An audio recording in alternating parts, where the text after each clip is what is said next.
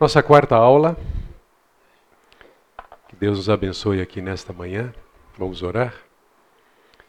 Sim, ó Deus, queremos a tua bênção, precisamos do Senhor, em especial da ação do teu Espírito para nos ensinar acerca das tuas verdades. Dá-nos também um coração humilde para podermos discernir aquilo que o Senhor tem, enquanto também consideramos a cultura da nossa época e os desafios que nós temos para aplicar a tua palavra em cada situação da vida, nos problemas emocionais, aquilo que muitas vezes hoje é entendido como transtorno. Ó Deus, como nós precisamos do Senhor. Abençoa-nos aqui, nós te pedimos em nome de Jesus. Amém.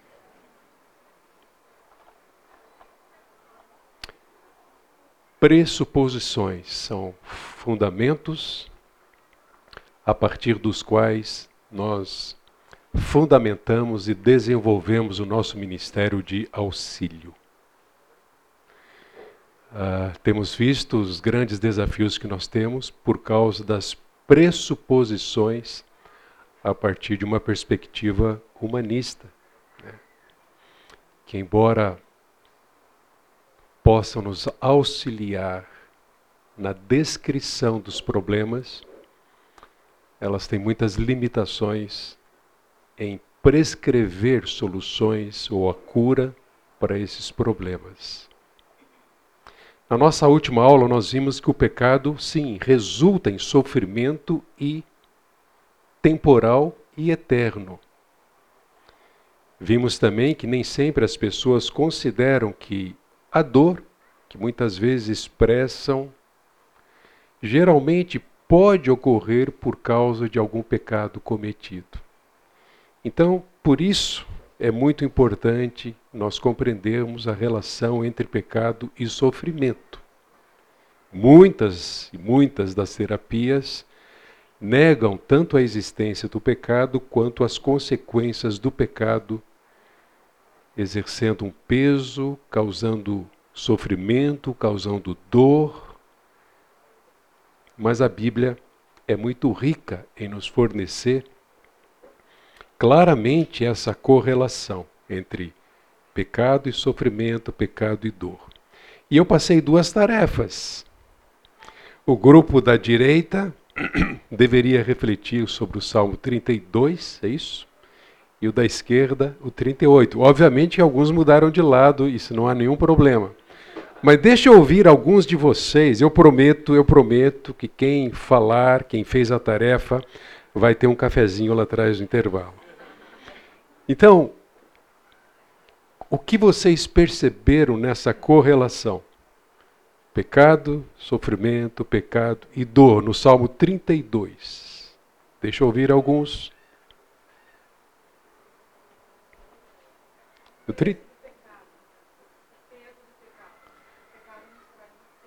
o peso do pecado, isso fica bem evidente ali. Davi descreve o peso do seu pecado no seu físico.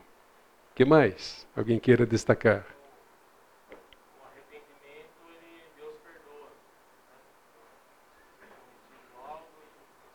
Sem dúvida o alívio a essa dor, a esse sofrimento por causa do pecado, vem através do arrependimento. O que mais você percebeu na correlação? Há uma frase muito clara aí que diz tudo. Logo no começo do capítulo. O que, que Davi fala?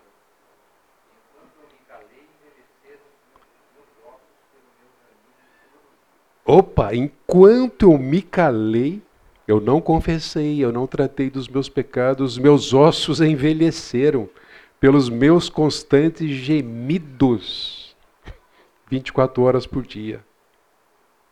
Então é muito claro essa correlação aí. Quão importante é nós entendermos isso e aceitarmos o que Deus diz a nosso respeito ou o que Deus diz sobre o nosso pecado para podermos ajudar tanto a nós mesmos quanto aqueles que vêm até nós pedir ajuda. Vamos lá, Salmo 38. O salmo mais tenebroso da Bíblia. Qual a correlação que você percebe aí?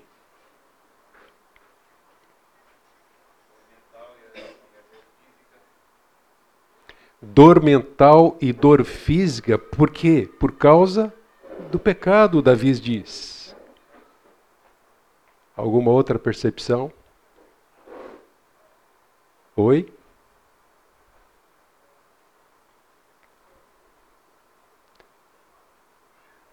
Sim, sim, às vezes a, a dor do silêncio. Né? Ninguém quer falar?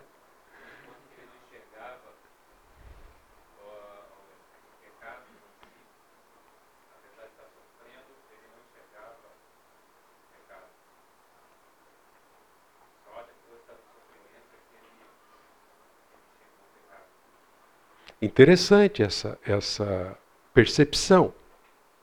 Porque às vezes nós não queremos admitir, não enxergamos. E Deus permite o sofrimento exatamente para nos alertar, a fim de que possamos enxergar a nossa condição e tratarmos disso com Deus. Joia, vocês podem tomar um cafezinho lá depois. Bem, hoje chegamos à nossa quarta pressuposição ou fundamento para o cuidado da alma.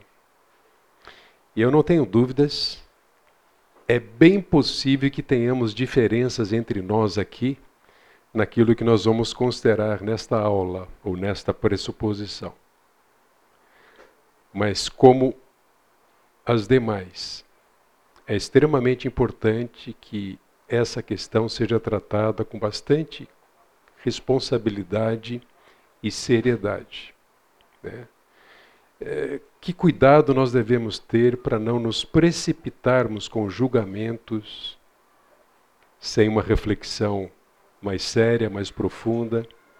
Que cuidado nós devemos ter em apontarmos para os outros e seus problemas é, precipitadamente né? E, e, de fato, quando alguém chega para nós pedindo socorro ou ajuda e traz um, um, diagnóstico, nós temos que ter muito cuidado com isso. Não nos anteciparmos e fazermos qualquer julgamento. Né? Mesmo porque a descrição daquele diagnóstico, a partir seja da psicologia ou da psiquiatria, pode nos ser útil nessa caminhada de auxílio para que possamos analisar à luz das Escrituras e então oferecermos ajuda. Mas vamos detalhar mais essa pressuposição. Vejam. A Bíblia é o único livro de referência completo e autoritativo escrito especificamente para fornecer respostas tanto aos problemas de comportamento humano quanto para fornecer os meios de mudanças mudança desses comportamentos. Então a Bíblia é completa. Né? O nosso Deus, ele nos deu tudo aquilo que nós precisamos e de fato não há nada faltando na Bíblia. Obviamente que isso não significa que a Bíblia traz todos os detalhes sobre todos os assuntos. Não. A Bíblia não é um livro da psicologia. Né? Nós não vamos encontrar na Bíblia muitos desses termos que hoje são usados para se referir aos problemas humanos. Mas preste atenção. Em grande medida, a nossa capacidade de aconselhar biblicamente alguém depende de como nós consideramos esta pressuposição aqui. Jay Adams, ele afirma que aconselhamento bíblico, seja qualquer, qualquer a situação, sem o uso das Escrituras, é aconselhamento sem a ação do Espírito Santo. E obviamente que ele faz essa relação. Quando nós usamos as Escrituras para ajudar alguém a lidar com seus problemas, o Espírito Santo atua. A palavra de Deus é viva e eficaz. Ela penetra ela transforma. Um detalhe importante é que antes de Freud, a principal fonte de ajuda psicológica para os problemas das pessoas, qual era? Alguém sabe? Já ouviu isso? A principal fonte de ajuda para os problemas psicológicos, emocionais das pessoas eram os ministros do Evangelho. Eles atuavam, eles faziam esse papel para ajudar as pessoas e seus problemas.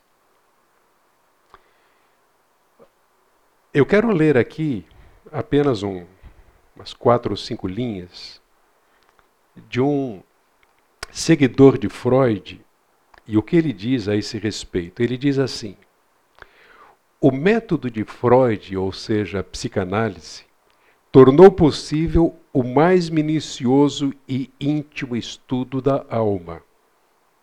O analista não é um teólogo ou um filósofo e não alega competência nesses campos de estudo.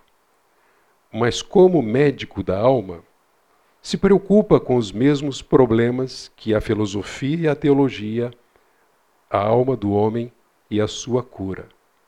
Se assim definirmos a função do psicanalista, descobriremos que atualmente dois grupos de profissionais se interessam pela alma: os pastores e os psicanalistas.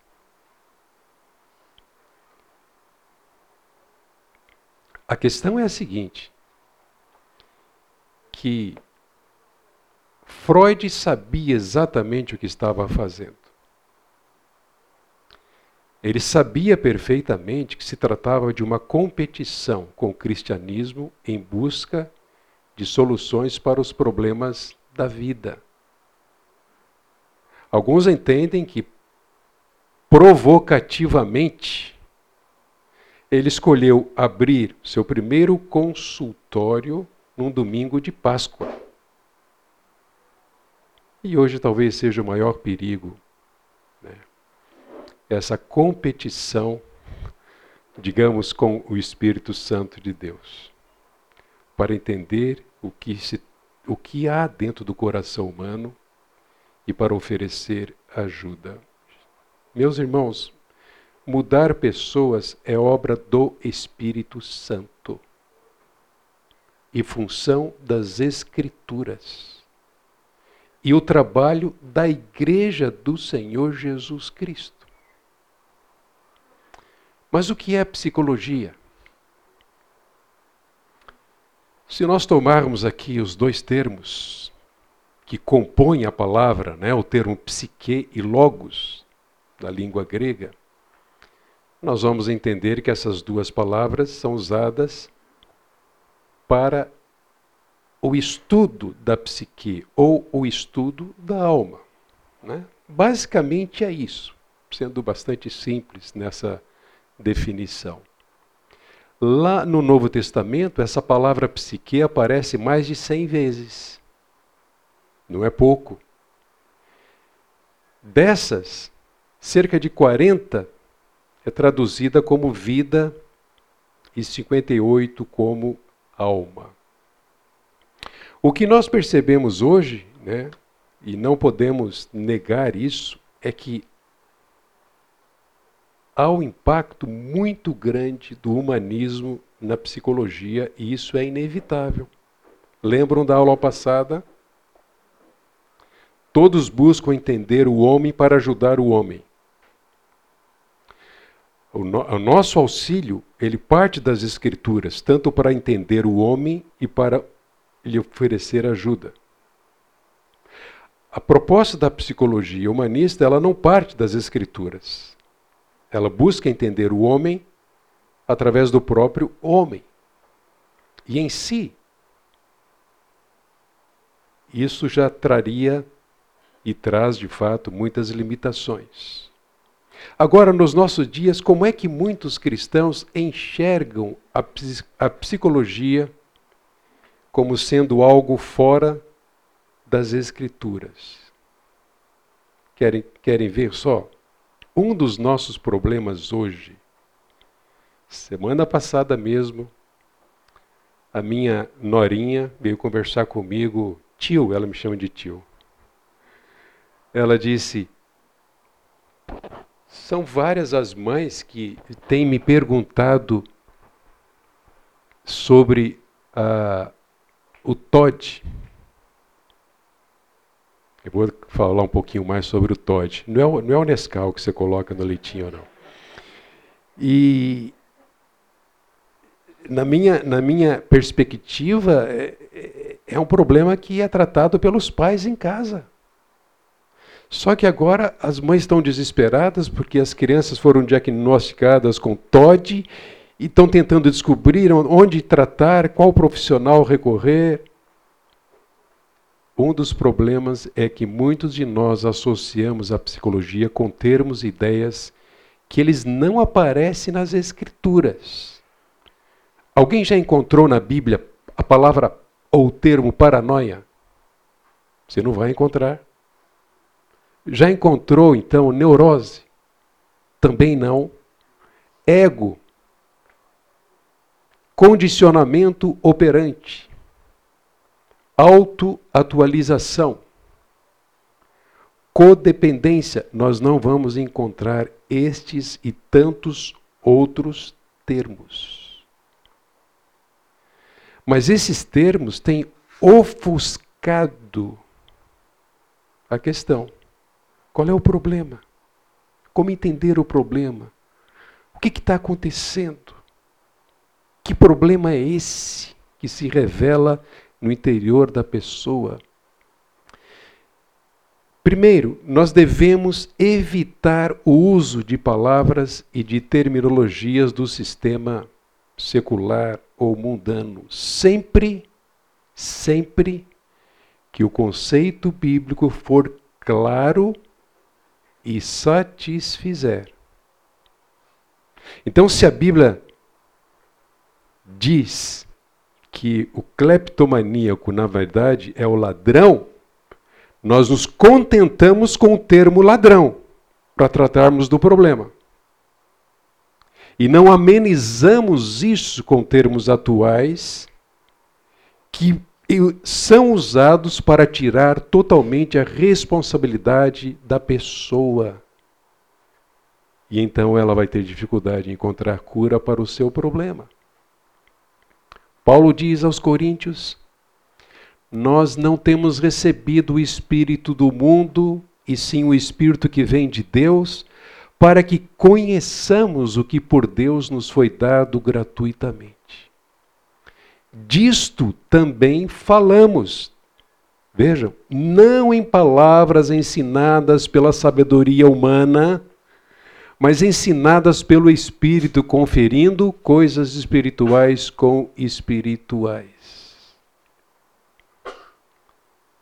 Nós temos uma fonte de sabedoria que nos dá o discernimento pela ação do Espírito. À medida que nos aprofundamos, nós conhecemos, buscamos conhecer as Escrituras. E eu mencionei aqui o exemplo do termo codependência ou cleptomania.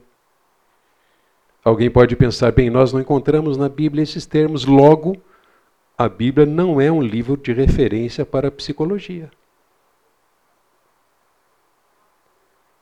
Estaríamos sendo completamente ingênuos e irresponsáveis se partirmos desse pressuposto. Ah, já que a Bíblia não fala, a Bíblia não é um livro que vai ajudar no problema. Ignorante, eu não quis usar essa palavra.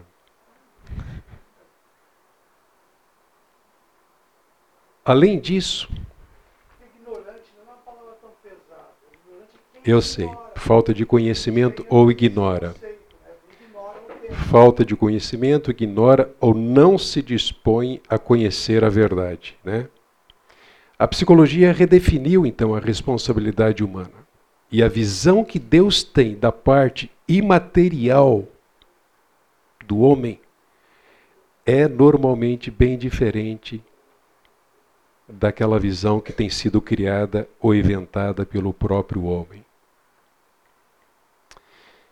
Deixa eu perguntar para vocês. Se, conforme essa definição da psicologia, a psicologia é o estudo da alma,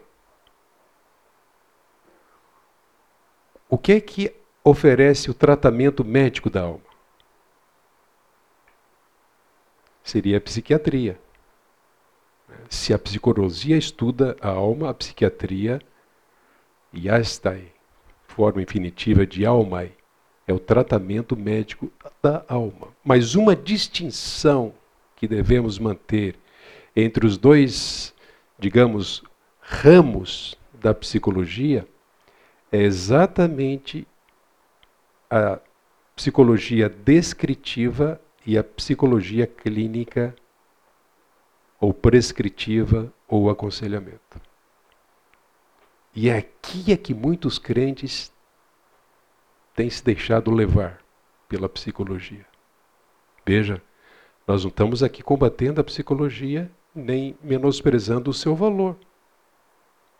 Mas por ingenuidade, ou mesmo por falta de fé, ou falta de compromisso com a palavra, muitos cristãos se deixam levar simplesmente pela descrição da psicologia, que necessariamente ela não combate com as escrituras, mas se deixando levar pela psicologia clínica. E essa combate com as escrituras. É o que a gente vê isso todos os dias na prática do aconselhamento bíblico. Uma descreve o comportamento, a outra descreve o tratamento.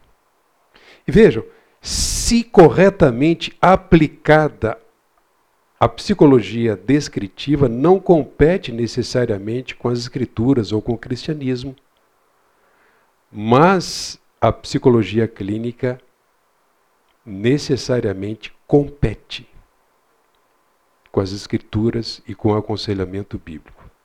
Então vamos lá. Vamos pegar alguns termos aqui. Transtornos atuais. TAG. TAG.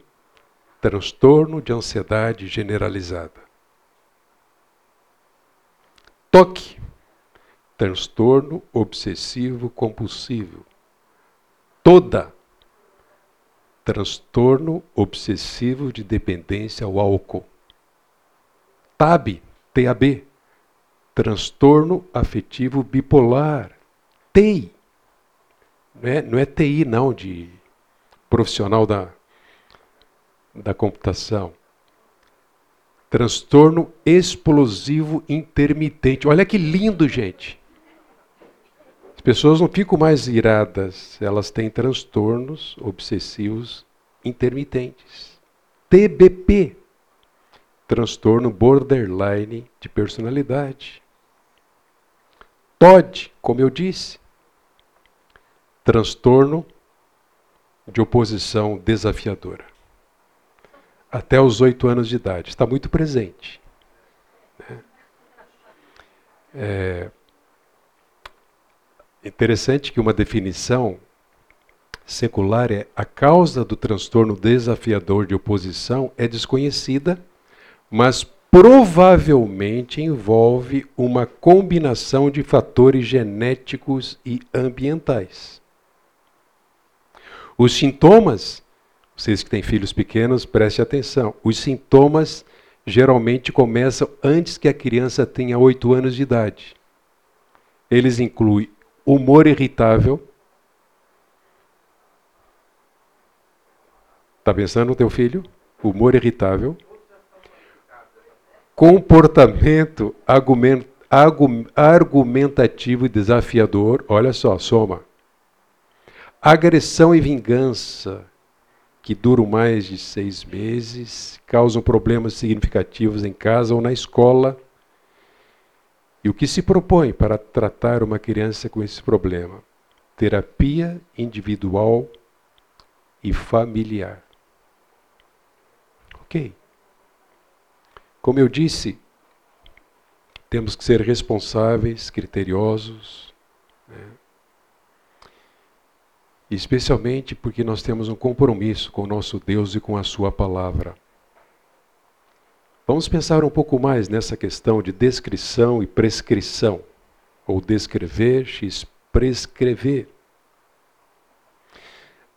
Eu pergunto a vocês: a Bíblia reivindica ser um livro que descreve todos os aspectos do comportamento humano? Sim ou não? Não. Não. Por exemplo, a totalidade das diferenças entre homem e mulher. A Bíblia não traz detalhadamente a totalidade das diferenças entre homem e mulher.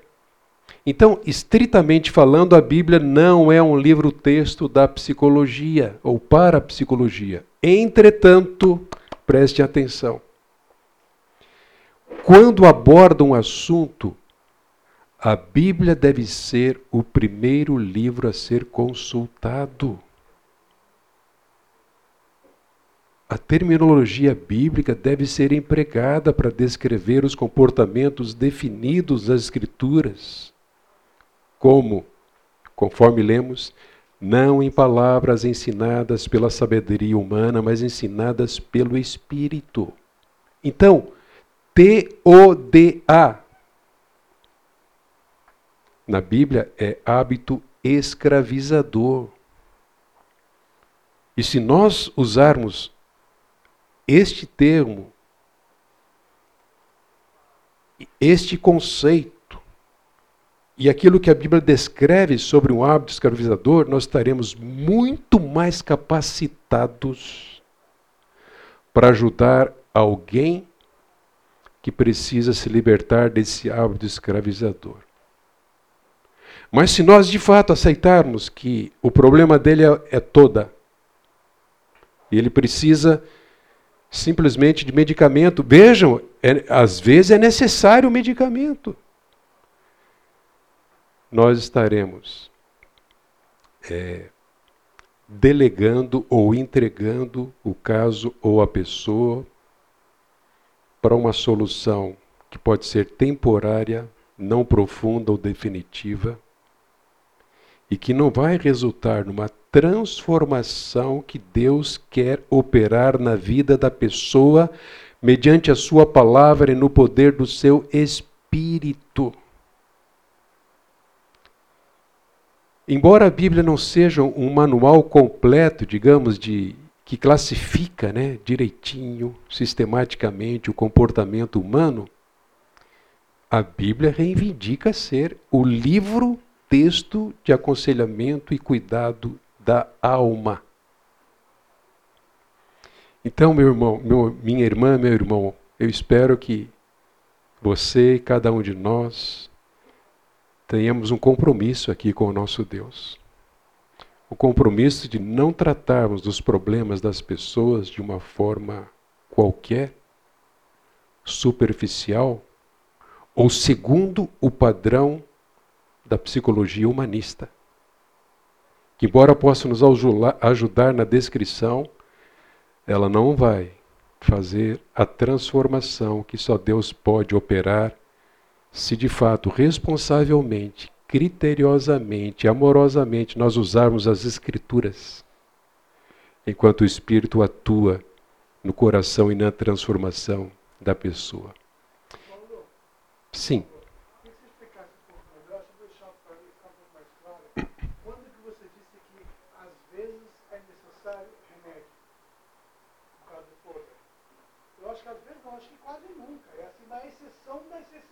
Porque o homem é mau, a criança é desobediente, a criança é teimosa por si só, a Bíblia manda usar a vara para trazer a obediência. Então, assim, quando que eu vou ter que usar um remédio? É se é. morreu alguém da família, se morreu o pai ou a mãe, a criança, é, são situações muito pontuais e não, é, e não às vezes meio, meio próximas, acho que às vezes meio longe. Ok, boa, boa sua colocação. É, Para já eu quero dizer que na próxima aula a gente vai tratar doença ou pecado, especificamente sobre isso, e vamos até fazer algumas considerações relacionadas à sua pergunta. Mas vejam, há situações, no caso do toda, em que há um grau de dependência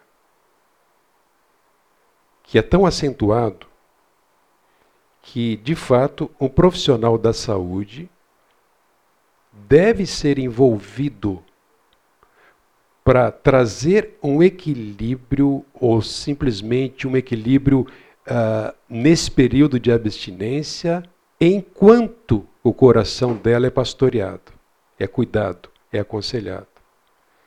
Então, a questão de uso de medicamento envolve sabedoria, Eu não, eu não medico, nem digo alguém para parar.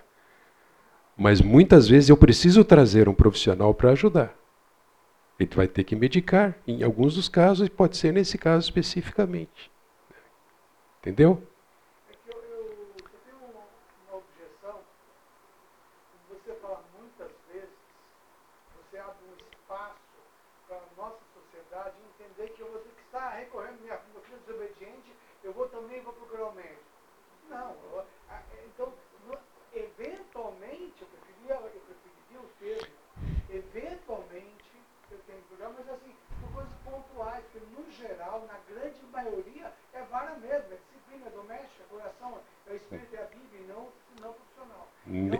Nesse, nesse caso especificamente, é muito eventualmente.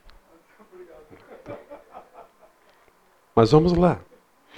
Três dessas reivindicações das Escrituras. A primeira delas, a Bíblia foi dada para capacitar e instrumentalizar completamente o cristão para o cuidado da alma.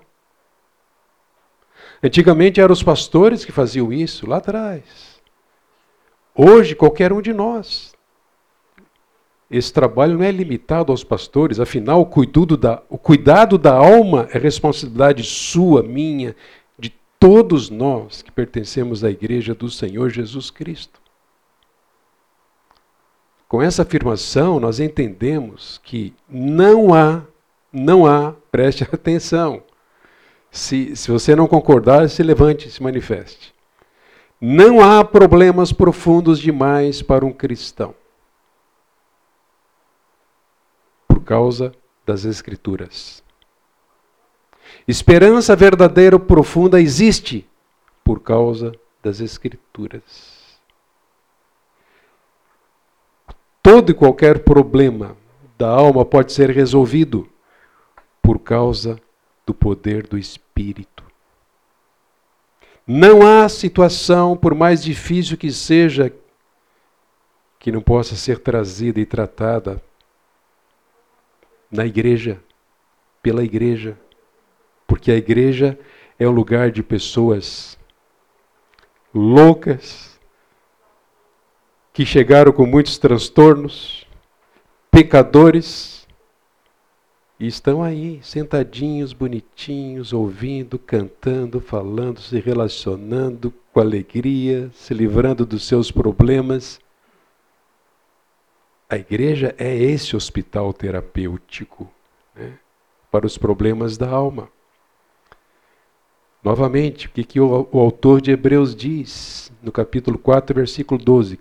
Toda a palavra de Deus é viva e eficaz e mais cortante do que qualquer espada de dois gumes e penetra até o ponto de dividir alma e espírito, juntas e medulas, e é apta para julgar os pensamentos e propósitos do coração. É muito, é muito importante que quando nós sentamos com alguém para ajudar, nós fazemos perguntas, preferencialmente perguntas abertas, para que as respostas sejam mais longas ou detalhadas. E enquanto a pessoa fala, expõe circunstâncias, sentimentos, etc., temores, nós vamos colhendo ou pensando. Porque nós queremos chegar a uma questão fundamental, ao coração dela, de onde procedem essas questões.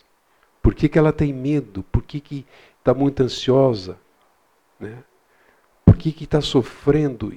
Especialmente quando, ao ouvirmos essa pessoa, nós já vamos percebendo ali que tem alguma ligação entre uma escolha errada e os sentimentos que estão agora atormentando e incomodando a pessoa. Mas o tempo todo nós vamos tentando aqui trazer toda a situação para o ensino bíblico. O que, que a Bíblia diz sobre isso? O que, que a Bíblia fala? O que, que ela diz? Como é que as pessoas têm sido transformadas à luz das Escrituras? Muitas vezes eu penso que, embora esse seja um dos textos mais bem conhecidos e decorados por nós, né? Talvez seja o mais negligenciado quando a questão envolve problemas emocionais. Paulo diz a Timóteo que toda, de ponta a ponta, toda a Escritura é inspirada por Deus e útil para ensinar. Cuidado da alma envolve ensino. Para repreender, cuidado da alma envolve repreensão. Correção, instrução.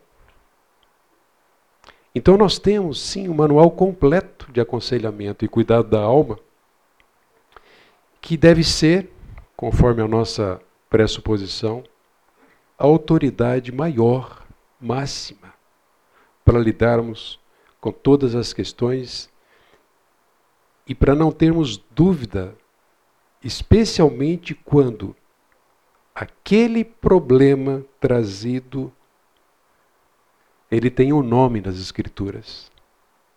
Ele aparece na Bíblia. Ele é descrito. Seu tratamento também está ali.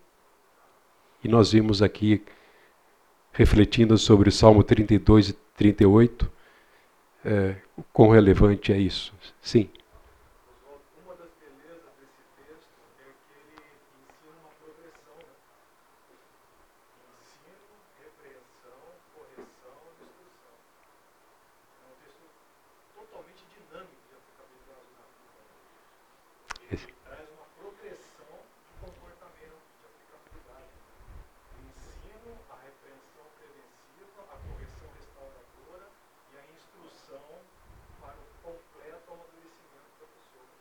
Excelente. Excelente. Então o que, que nós temos aqui? A palavra de Deus é sagrada, ela é inspirada, não é um livro qualquer. Né? A gente usa o termo manual, eu nem gosto muito desse termo, porque a Bíblia é muito mais do que o manual. A palavra viva, sendo inspirada por Deus, é apta para tornar o homem sábio para a salvação, a solução dos seus problemas. É útil. Eu penso nisso, pensamos nisso quando lidamos com os problemas. Corremos para a Bíblia ou fugimos dela? Né? Quando buscamos ajudar alguém, ela equipa o homem completo e perfeitamente para toda boa obra. Então, que, que bela progressão né? nós temos aqui. O poder da palavra para a transformação dos problemas humanos. Uma outra reivindicação bíblica é que, através de todos os livros das Escrituras ou da Bíblia, Deus nos deu tudo o que precisamos para a mudança através do conhecimento completo do Senhor Jesus Cristo. Atualmente, é, há uma teologia, que é a teologia da concordância. Né? Essa teologia está cada vez mais presente e ela, ela encontra o seu lugar nessa cultura de perversidade polimorfa nos nossos dias. Então dá-se um jeitinho, usa-se parte das escrituras, rejeita-se outras partes. Ah, não, mas isso aqui não é para hoje, foi para aquela época. Ou então, isso aqui hoje é diferente, afinal, desde que haja amor, por que não? Né? Então, muitos teólogos estão abraçando isso. Né? Igrejas têm de fato, deixado de lado a ideia de que, de ponta a ponta, de cabo a rabo, a Bíblia continua sendo atual, é, inspirada, verdadeira, autoridade máxima, suficiente para resolver os problemas da alma. Só quero ler esse texto, depois a gente volta. Segunda carta de Pedro, capítulo 1, 2 e 4, 2 a 4. Que a graça e a paz lhe sejam multiplicadas no pleno conhecimento de Deus e de Jesus, nosso Senhor. Pelo poder de Deus nos foram concedidas todas as coisas que conduzem à vida e à piedade pelo completo conhecimento daquele que nos chamou para a sua própria glória e virtude. Por meio delas, ele nos concedeu as suas preciosas e muito grandes promessas, para que por elas vocês se tornem coparticipantes da natureza divina, tendo escapado da corrupção das paixões que há no mundo. Vamos tomar um café, depois a gente volta.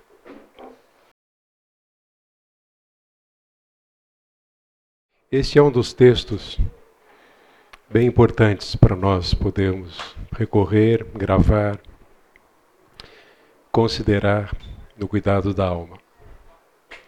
O nosso Deus bondosamente nos concedeu o que nós precisamos. E que privilégio nós temos. Conversava com alguém aqui agora no intervalo. Que privilégio nós temos de receber, obter esta sabedoria do alto que nos leva a enxergar além daquilo que o homem sem Deus é, conhece, sabe, discerne, né? mas muito além. E esse é o privilégio que nos foi dado, né? pra, não somente para nós desfrutarmos dessa transformação constante que aconteceu no passado, que acontece hoje, que vai acontecer até a volta de Jesus, na nossa santificação progressiva, mas também para podermos é, ajudar a outros a experimentar essa transformação. Uma transformação que não se limita a aliviar os sintomas, né, resolver os problemas temporários, mas sim a levar a pessoa a uma experiência genuína com o Senhor Jesus Cristo, ao propósito para o qual Ele nos salvou,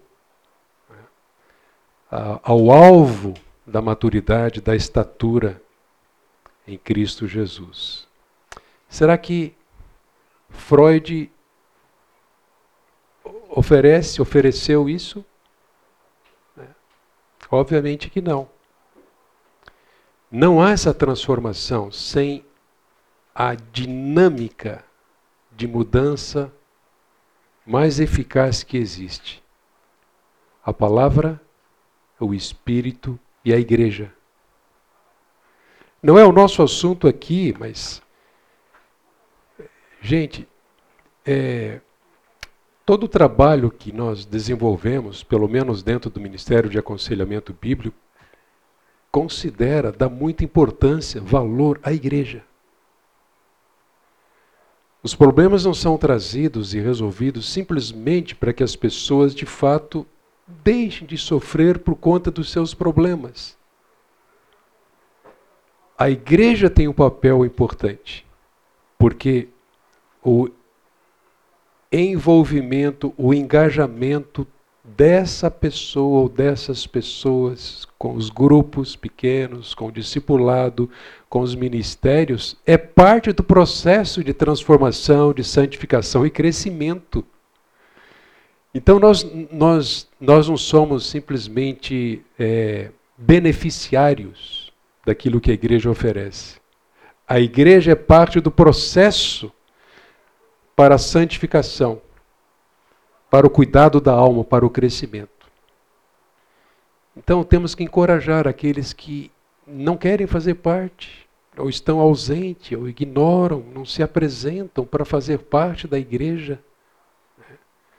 para desfrutar desse crescimento, desse envolvimento e também engajamento, porque é o que Deus propõe. A terceira reivindicação é que a Bíblia é completa e perfeita para restaurar a alma. O que, que nós entendemos por a suficiência das Escrituras? Alguém se habilita? Autoridade nós sabemos, mas suficiência das Escrituras.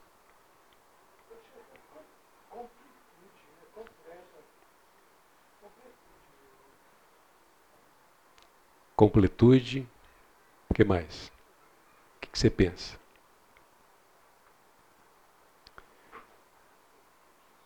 Eu vou usar aqui um salmo, que é o Salmo 19, que diz assim: A lei do Senhor é perfeita e restaura a alma. O testemunho do Senhor é fiel e dá sabedoria aos simples apenas um verso deste salmo. Mas se você abrir a sua Bíblia, pode abri-la e deixar lá, só para a gente fazer algumas considerações aqui. O que nós temos nesta porção bíblica é que a lei do Senhor é perfeita em sua capacidade de fornecer o necessário para restaurar a parte não orgânica e psicológica do homem. Você crê nisso? Nós cremos de fato nisso. Que a Bíblia tem esse poder, que a palavra tem esse poder para fornecer o necessário para restaurar a parte não orgânica ou psicológica do homem. Essa palavra perfeita aqui, que é uma palavra traduzida no hebraico por perfeita, né, nessa versão, ela traz o significado de algo completo, abrangente, exaustivo. Assim é a palavra. É como ela se apresenta, é o que de fato ela opera. Ela contém tudo o que é necessário para a tarefa de restauração da alma. Nesse sentido, ela é suficiente. O termo também pode significar. É, desculpa. O primeiro termo é perfeita. O segundo termo é restaurar, que significa converter ou arrepender. Agora, o sentido é que a palavra é suficiente em sua capacidade para suprir-nos com o conteúdo necessário para que sejamos mais semelhantes a Cristo. Você percebe? O começo, o meio e o fim é perfeita, é a fonte inesgotável, suficiente, restaura Deus está operando isso em nós até que sejamos maduros. Até Cristo voltar, esse processo continua. Mas vamos lá. O salmista usa alguns termos para falar da preciosidade, da riqueza da palavra que tem esse poder. O primeiro termo aqui é lei. A lei do Senhor é perfeita e restaura a alma. A expressão Torá aparece aqui. O que, que ele quis dizer? Creio que ele quis dizer que ela é completa e nada lhe falta, e como resultado disso é apta para restaurar a alma. Tragam para dentro disso as questões desta vida, o sofrimento humano. Segundo, o que, que ele diz? Ela é o testemunho do Senhor. É outra expressão que é usada para se referir à mesma palavra. O testemunho é, do Senhor é fiel e dá sabedoria aos simples. Testemunho é acerca de Deus, ou o testemunho de Deus acerca de quem Ele é. Quem é Deus? Quanto mais o ser humano conhece a Deus, melhor. Nós vamos ver se a nossa teologia prática ela nasce e se processa a partir do conhecimento das escrituras, do cânon bíblico, Velho e Novo Testamento, né? Isso impacta toda a nossa vida. O nosso relacionamento com Deus, ele tem um fundamento, ele está bem embasado, está né? Tá bem orientado. A palavra simplices, que é usada aqui, vem de uma raiz que descreve uma porta aberta. E o conceito hebraico de sabedoria diz respeito a como uma pessoa vive. Ela é uma porta aberta como ela vive. E as escrituras, então, é que tornam o simples sábio. Sabedoria. Você quer sabedoria para a vida? Mergulhe nas escrituras. Você quer sabedoria para saber como lidar com isto ou aquilo? De onde procede a sabedoria para nós podermos lidar com as questões da alma? Terceiro termo. Qual é? Os preceitos são retos e alegram o coração, diz o salmista. Os preceitos são diretrizes ou um conjunto delas, ou ainda um conjunto de princípios para o viver. Ele está dizendo que esses, esse conjunto de princípios, esses princípios são retos, porque eles ordenam a vida e, além disso, eles alegram o coração. Eu posso crer que durante esta última semana você deve ter visto ou ouvido falar de alguma pessoa que saiu para a esquerda ou para a direita, perdeu o rumo, cometeu desbarates, né? fez coisas bizarras ou disse coisas bizarras porque não tem os preceitos do Senhor.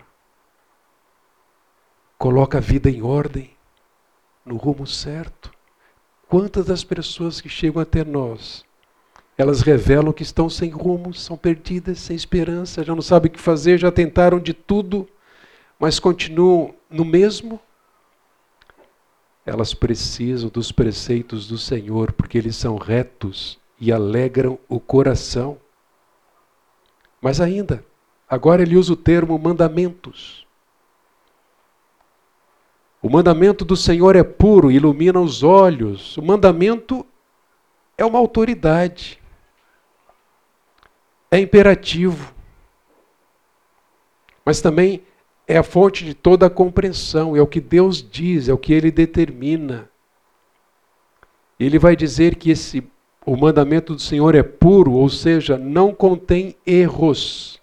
Deus não erra, Deus não falha, nunca falhará.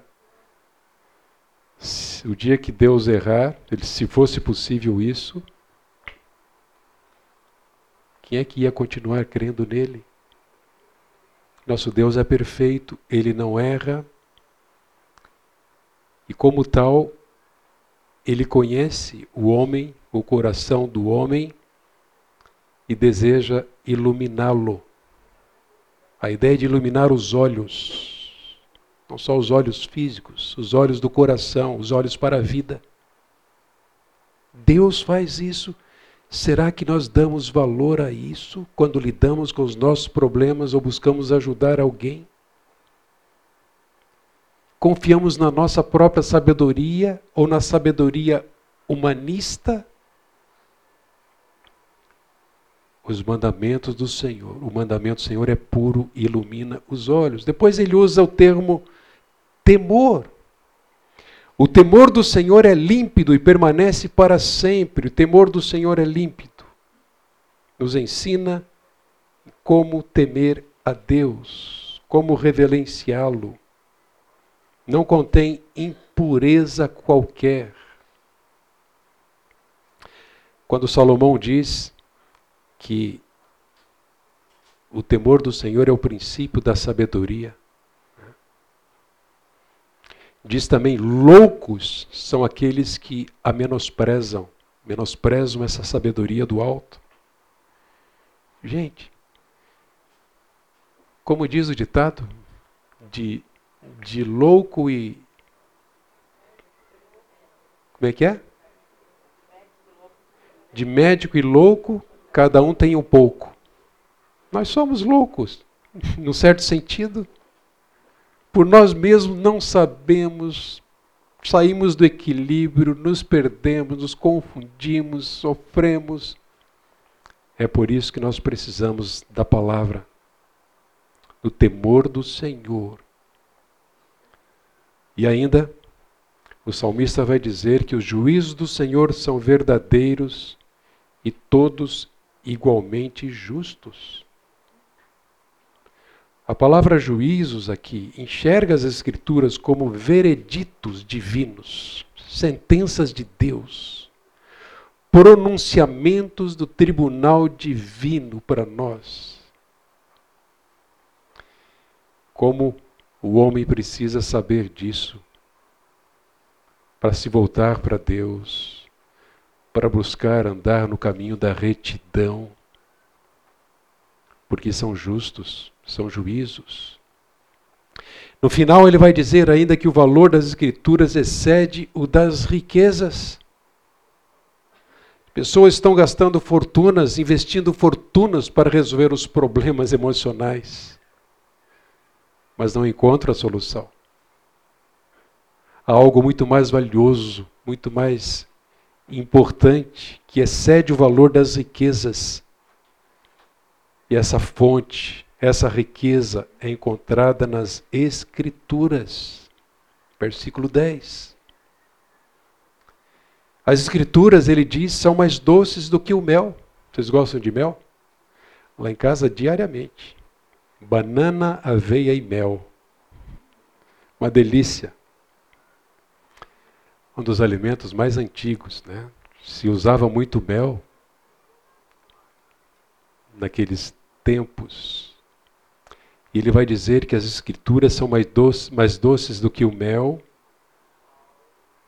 Na verdade, a Bíblia ou as escrituras é a fonte que adoça a vida amarga pelo pecado.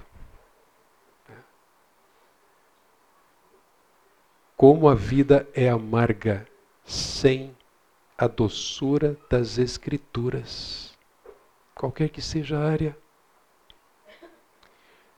trazem grande recompensa, ele vai dizer no verso 11. Ela protege nossos pensamentos, nossas emoções, nossa vontade, atitudes, palavras e ações.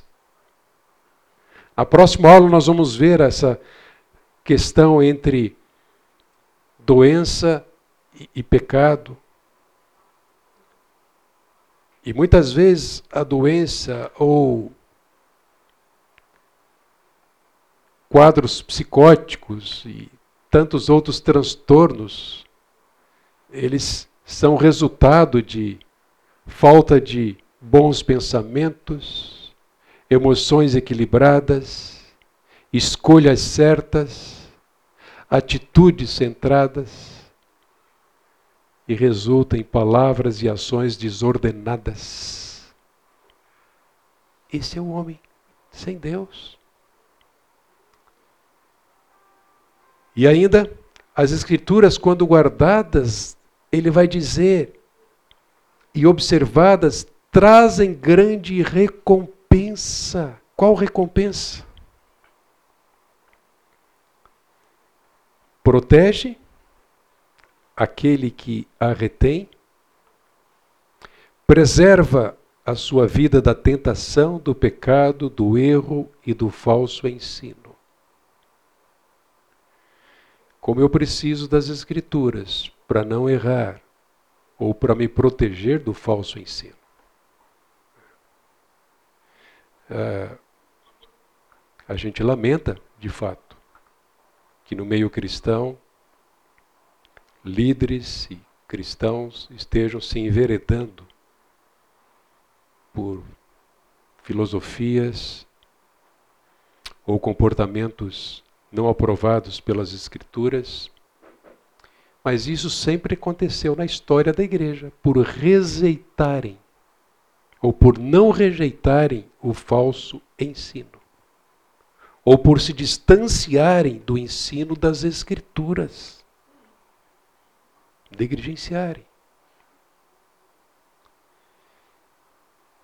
Eu tenho usado esta pirâmide teológica, acho que ela nos ajuda bem, muito a entender o valor das Escrituras para que a nossa teologia prática, ao lidarmos com problemas e cuidado da alma, seja bíblica.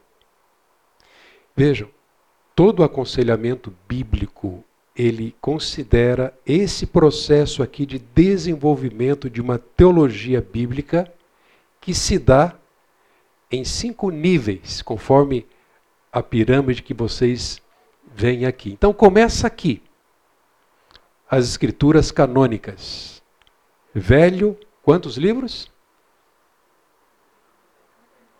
39 e novo, quantos?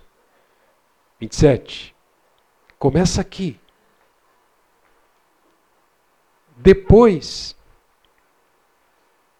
de se desenvolver pelas páginas das Escrituras, nós chegamos ao nível 2, que é exatamente o cuidado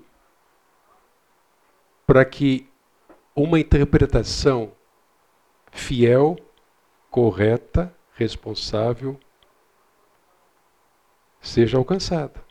Então, a exegese é esse termo que a gente usa aqui, poderíamos colocar também exegese hermenêutica.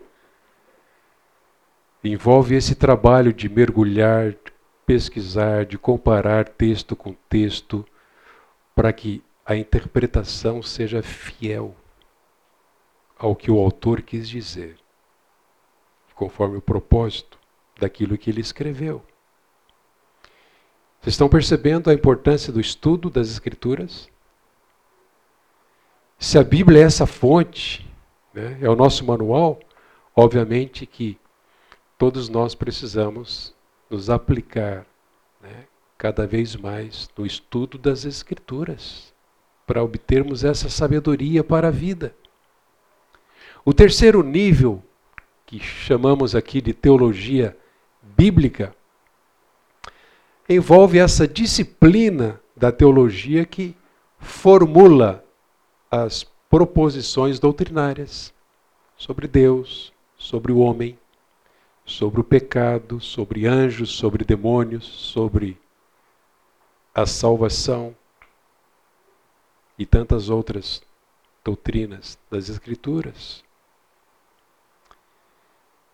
No quarto nível, vejam, as proposições então da teologia bíblica são correlacionadas em tópicos para produzir aquilo que chamamos de teologia sistemática. Há vários livros hoje, né? há várias teologias sistemáticas, que é muito interessante e vale a pena você inserir lá na sua biblioteca essa ferramenta preciosa.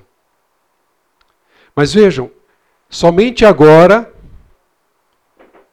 no ápice, no topo da pirâmide, é que nós chegamos à teologia prática. Então, notem a sequência.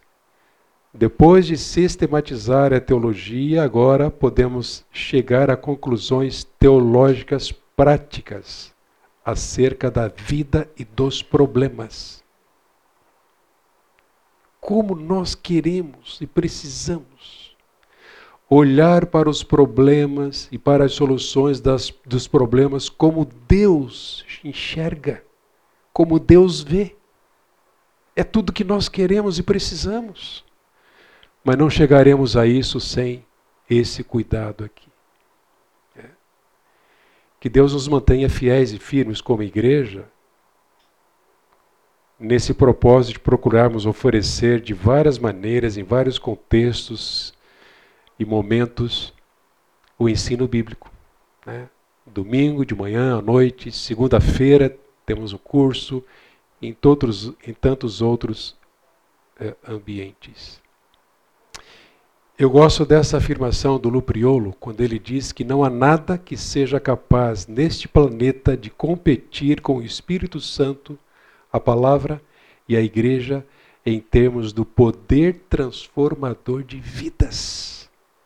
Cremos nisso? Eu creio. O Espírito, a palavra e a igreja para transformar vidas. Deixa eu trazer aqui um, um exemplo. E eu trouxe esse exemplo porque é, um, é, um, é uma questão bastante atual.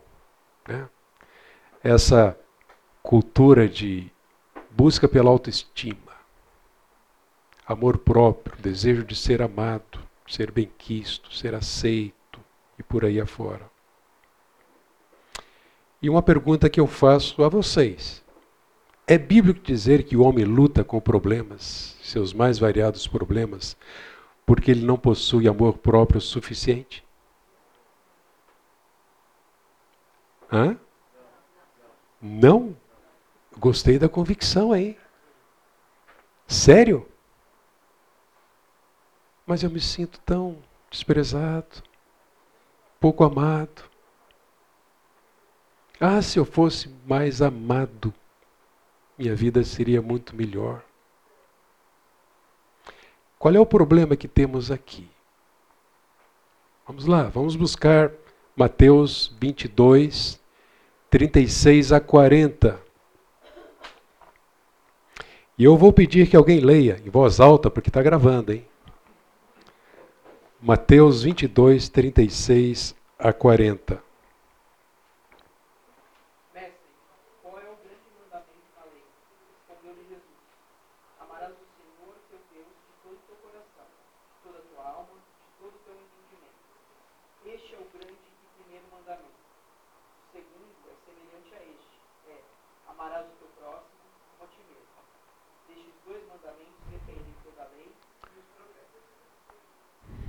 Muito bem. Uma pergunta que foi feita ao Senhor Jesus e a sua resposta. Existe aqui, nessa resposta de Cristo, um mandamento para amarmos a nós mesmos?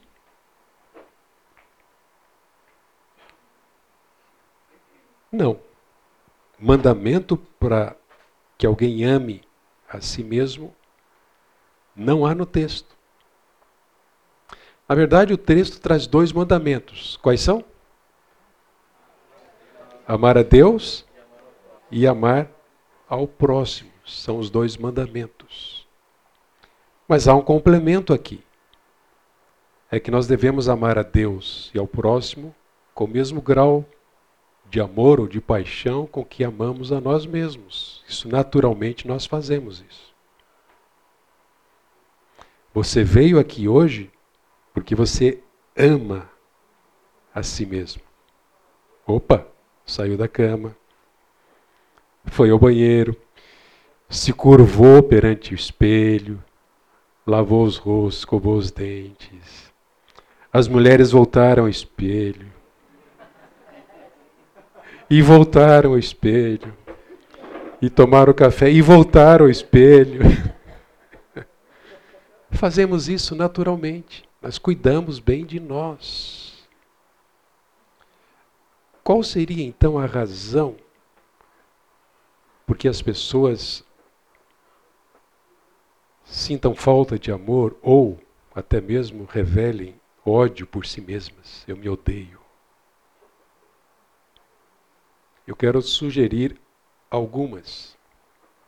Primeiro, pode ser a tentativa de ganhar a simpatia e o apoio que não receberiam normalmente. Então tem que chamar a atenção, buscar isso de alguma forma.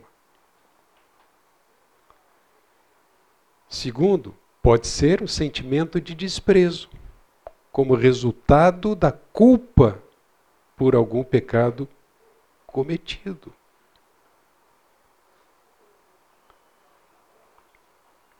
Ah, num dos casos de aconselhamento, essa jovem foi trazida pela mãe. E o problema, o primeiro problema, que foi a razão da busca por ajuda, foi anorexia. Eram duas irmãs e começamos a aconselhar e a tratar do problema. Ah, nesse caso especificamente, a anorexia geralmente está associada a uma, primeiro, uma não aceitação do próprio corpo, somado ao estabelecimento de um padrão ideal que estava fora da, da natureza da pessoa, do propósito da pessoa, mas não aceitação e a busca por estabelecer um padrão. Terceiro, nesse caso especificamente, ficou evidente que a mãe ela preferia a outra filha, que era boa aluna, a menina certinha, e essa era diferente. E a mãe impunha um padrão de excelência sem respeitar a natureza dessa moça. Obviamente que não negamos e nem podemos, para poder ajudar, a influência negativa da mãe. Mas nós não podemos tirar da moça a responsabilidade dela por uma escolha infeliz, errada. Então, uh, esse clamor por ser benquista, ser mais amada, né, trouxe esse desequilíbrio na vida dessa moça Podemos incluir aqui na tentativa de ganhar a simpatia, aceitação, ser como a irmã, sentimento de desprezo, né, como resultado de culpa, ou ainda, e no caso, ela jogava a responsabilidade na mãe. Tentativa de jogar a responsabilidade pessoal nas circunstâncias. Então, eu odeio a mim mesmo, eu não me aceito como eu sou. Que drama. Né? Que, que luta de uma pessoa assim. E que bênção é a igreja poder abrir o coração para oferecer ajuda a esse coração em angústia. Mas ainda pode ser uma desculpa para manter o eu no centro, chamar a atenção. Ou ainda, a tentativa de transferir a ira pelas circunstâncias da vida para sentimentos de desprezo pessoal. Eu não aceito. Essa vida para mim é, é fútil, é inútil. E por fim, a tentativa de demonstrar vulnerabilidade e fragilidade para evitar uma confrontação. Já viram isso? Eu já vi em outras situações pessoas evitarem a confrontação, ainda que amorosa, bíblica, para não expor o real problema que está lá dentro. Não deixemos de praticar a confrontação bíblica amorosa em casos que requerem essa confrontação e sem a qual nós não vamos ajudar a pessoa. Pais, não criem filhos mimimis que não aceitam confrontação, não aceitam a repreensão, amorosa, cuidadosa, não abusiva. Precisa. Eles precisam disso, isso é importante. E quando recebemos alguém, nós não podemos negligenciar essa confrontação amorosa e bíblica. Ela cabe ou caberá perfeitamente no momento oportuno de uma forma apropriada para uma situação específica. Né? Não, use, não use o mesmo verso bíblico para todos os sintomas. Né?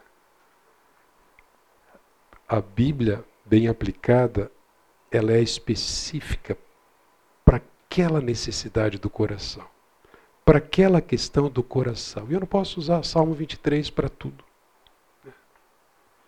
ou qualquer outro texto bíblico. Semana que vem, nós vamos entrar mais na questão de doença ou pecado. O doutor, ele é um médico e é um conselheiro bíblico, Michael Englert. Ele escreveu esse livrinho fantástico. Tem lá na nossa livraria uma perspectiva bíblica sobre os diagnósticos e medicamentos psiquiátricos.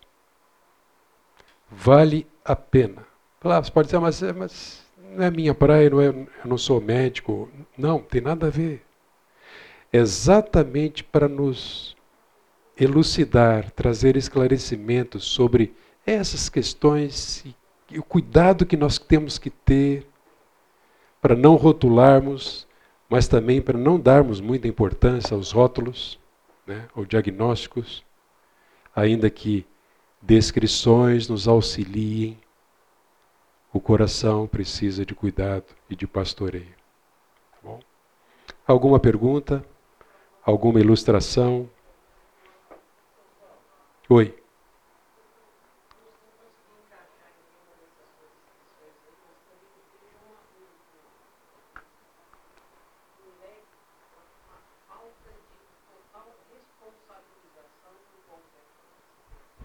Excelente.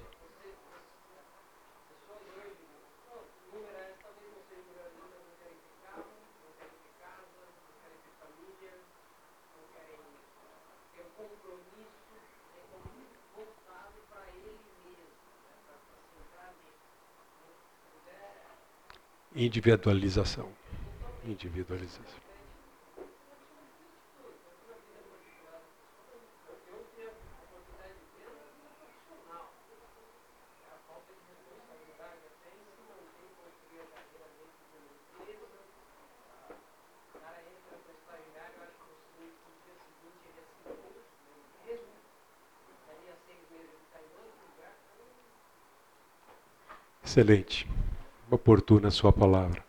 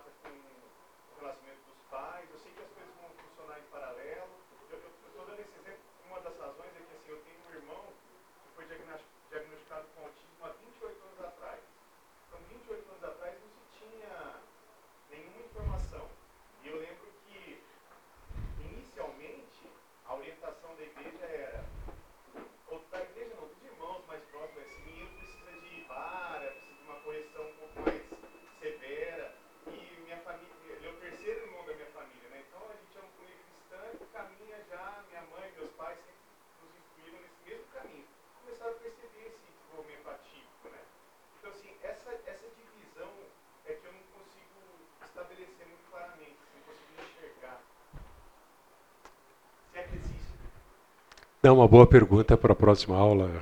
Não, mas deixa só, só dizer o seguinte. Eu creio que quando há uma patologia, né, a gente tem que ser muito cuidadoso. Né? Ah, mesmo, que, mesmo que seja algo ainda duvidoso. Não é algo assertivo, não é algo ah, claro. Né? E, e, essa é uma grande questão problemática. Que muitos dos diagnósticos não são fruto de exames laboratoriais. Né? Então, própria, os próprios profissionais têm dificuldade com isso. Mas eu diria que, ah, no caso do autista, é algo específico. Né? É, de fato, eu preciso contar com o profissional para saber. E, mas, independentemente disso, se há o quadro autista, ah, eu posso cuidar dessa criança, se é, especialmente se é uma família cristã, à luz das Escrituras. Quer dizer, essa criança, mesmo tendo esse problema, ela deve ser ensinada, educada na admoestação e disciplina do Senhor. O quanto ela entende, qual a sua capacidade, isso eu coloco nas mãos de Deus. Mas eu parto de um fundamento que funciona na esperança de que o Espírito faça a obra dele, ainda que essa criança tenha uma limitação. O que acontece muito hoje, infelizmente, é por falta de cuidado criterioso. Os pais estão se entregando facilmente a, a diagnósticos que não são certos que são baseados na, na observação, por exemplo. E aí eles descansam nesses diagnósticos, deixa que o profissional cuide, ou a medicação, e eles cruzam os braços, não fazem nada. Né? Mas como analisar esse diagnóstico à luz das Escrituras? Como é que a Bíblia define? Há uma definição? E isso não vai tirar a responsabilidade dos pais. E a gente sabe que cada vez mais que o, o maior problema, ou a maior causa de transtornos infantis hoje tem um nome: pais. Pais. Eles não estão fazendo papel, não estão aplicando a educação amorosa, cuidadosa, mas também a disciplina bíblica. E esse é um grande problema. Mas a gente vai entrar bem mais nisso na próxima aula. Vamos orar, meus queridos? Ô Jorge, você pode orar para a gente, por favor? Pai, nós agradecemos, ó Deus, o teu ensino desta manhã. Nós rogamos que o teu Santo Espírito, Deus, complete o nosso entendimento, nos ajude a colocar em prática, Deus, com sabedoria para instruir as nossas vidas e auxiliar-nos no que é nosso próximo. Pedimos a tua bênção sobre o dia de hoje, Deus, o dia e que nos guardes, ó Deus, daquilo que seja mal aos teus olhos. Amém. Encaminha-nos, ó Deus, é, rogamos pela tua bênção sobre a vida de toda a nossa igreja. Em nome de Jesus. Amém. Amém. Bom domingo.